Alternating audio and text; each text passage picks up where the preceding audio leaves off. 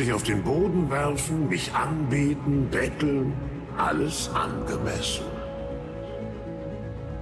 Einst schmückte Aurelion Sol die weite Leere des Himmelsreiches mit Wundern, die er selbst erschaffen hatte, doch dann wurde er von Tagons Aspekten hereingelegt und musste die Geheimnisse einer Sonne, die er selbst erschaffen hatte, mit ihnen teilen. Seine ehrfurchtgebietende Macht wurde unsterblichen Götterkriegern eingeflößt, welche die scheinbar unbedeutende Welt Runeterra beschützen sollten. Aurelion Sol sehnt nun nichts mehr herbei als seinen rechtmäßigen Platz im Kosmos. Wenn nötig, würde er sogar eigenhändig die Sterne vom Himmel reißen, um seine Freiheit zurückzuerlangen. Aurelion Sol ist der Region Runeterra zugeordnet, nimmt im Spiel die Rolle des Magiers ein und das ist seine Hintergrundgeschichte. Aurelion Sol, der Sternenschmied. Es heißt gemeinhin, wenn ein Komet am Nachthimmel erscheint, dann stünden Umwälzungen und Unruhen bevor. Unter dem Banner dieser feurigen Vorboten erheben sich neue Reiche, alte Kulturen gehen unter und selbst die Sterne verschwinden womöglich vom Himmel. Die Wahrheit ist vielleicht sogar noch beunruhigender. Das allmächtige Wesen, das man als Aurelion Sol kannte, war schon vor dem Aufstieg der sterblichen Völker Runeterras uralt. Er wurde im ersten Atemzug der Schöpfung geboren und streifte mit den Seinen durch das unendliche Nichts einer unberührten himmlischen Welt, um diese unermessliche Leinwand mit Wundern zu füllen, deren funkelnde Lichter allen, die sie erblickten, Erfüllung und Entzückung schenkten. Während Aurelion Zoll umherzog, begegnete ihm nur selten jemand, der ihm ebenbürtig war. Den ewigen Aspekten fehlte jegliche Leidenschaft oder Neugierde.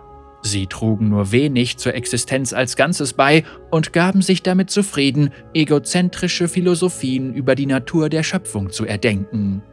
Doch dann, als er sich im Licht einer recht unscheinbaren Sonne badete, die er vor Äonen geschaffen hatte, entdeckte er etwas.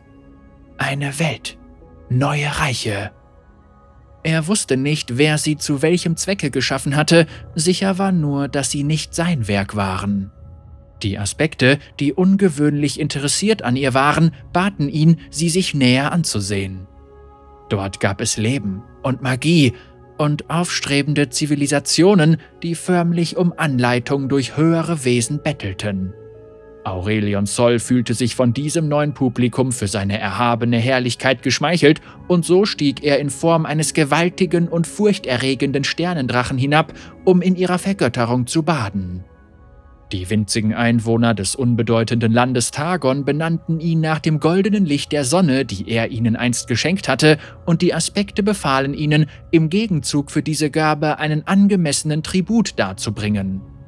Die Sterblichen erklommen den höchsten Berggipfel und präsentierten ihm eine prachtvolle Krone, die mit achtsamer und ausgeklügelter Magie gefertigt worden und mit den unergründlichen Mustern des Himmelsreichs versehen war. Doch just in dem Augenblick, als sie Aurelion Zolls Stirn berührte, begriff er, dass dies alles andere als ein Geschenk war. Das verfluchte Ding umklammerte seinen Kopf mit so unvorstellbarer Kraft, dass nicht einmal er es wieder entfernen konnte. Er spürte, wie ihm all sein Wissen über die Sonne und ihre Schöpfung entzogen und von Intellekten, die ihm so unermesslich unterlegen waren, begutachtet wurde. Aber schlimmer noch. Die Kraft der Krone schleuderte ihn in die Himmel zurück und verhinderte, dass er dieser Welt je wieder näher kommen konnte.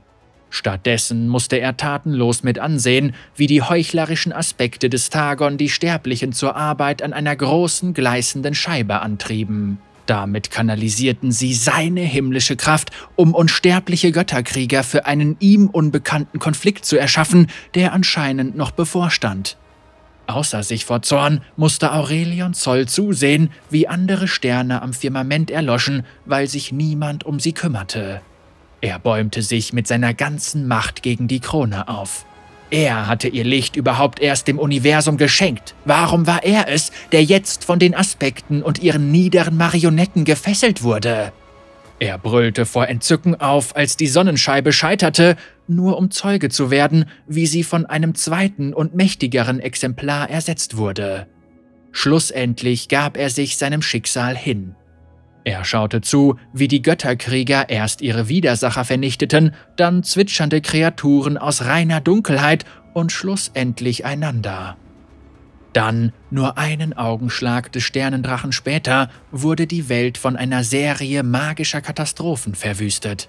Aurelion Zoll erkannte sofort, dass Targon und die verhassten Aspekte nun endlich wehrlos sein würden. Als er sich jener Welt vorsichtig näherte, merkte er, wie die Magie, die ihn gefangen hielt, schwächer wurde. Goldene Funken fielen aus seiner Krone, ein jeder von ihnen glühte wie ein Komet über den Himmel. Angetrieben von den Verlockungen der Freiheit und Vergeltung, ruht Aurelion Zolls ewiger Blick voll brodelndem Zorn auf Runeterra. Sicherlich wird sich genau dort, auf eben jener Welt, das kosmische Gleichgewicht wieder zu seinen Gunsten neigen. Das Universum selbst wird bezeugen, was mit jenen geschieht, die es wagen, einem Sternenschmied seine Macht zu rauben.